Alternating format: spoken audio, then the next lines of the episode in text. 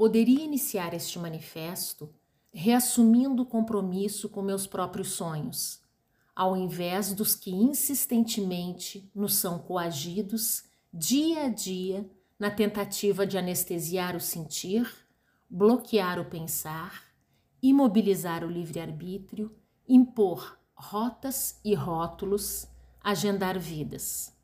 Mas cansei. Estou farta, exausta, inclusive das verdades prontas que orbitam em papéis e propósitos.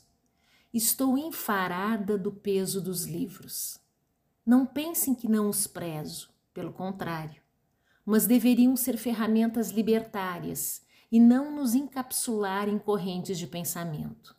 Leiam, leiam o máximo possível, mas com o deslocamento necessário para perceber e ativar discernimento e senso crítico lembrando que se as teorias não forem testadas com a prática, as ideias convertem-se em tecido adiposo que nos rouba a mobilidade.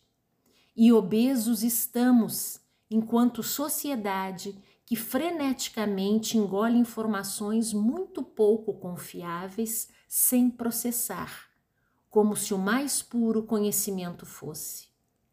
É muito cacique para pouco índio Muitas placas indicam fora o caminho quando a trilha já vem demarcada dentro.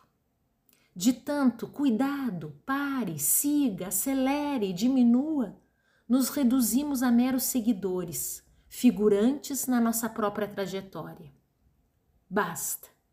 É muita bosta.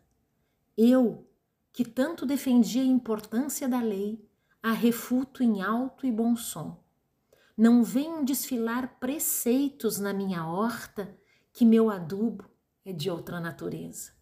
Quero vazão, não contenção, expressão, não regulação, mais essência, menos perfumaria, mais humanidade, menos caridade, caricatura de divindade, mais aproximações, menos sectarismos e idealizações.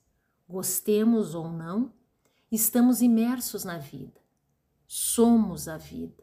Que não nos venham dizer como vivê-la.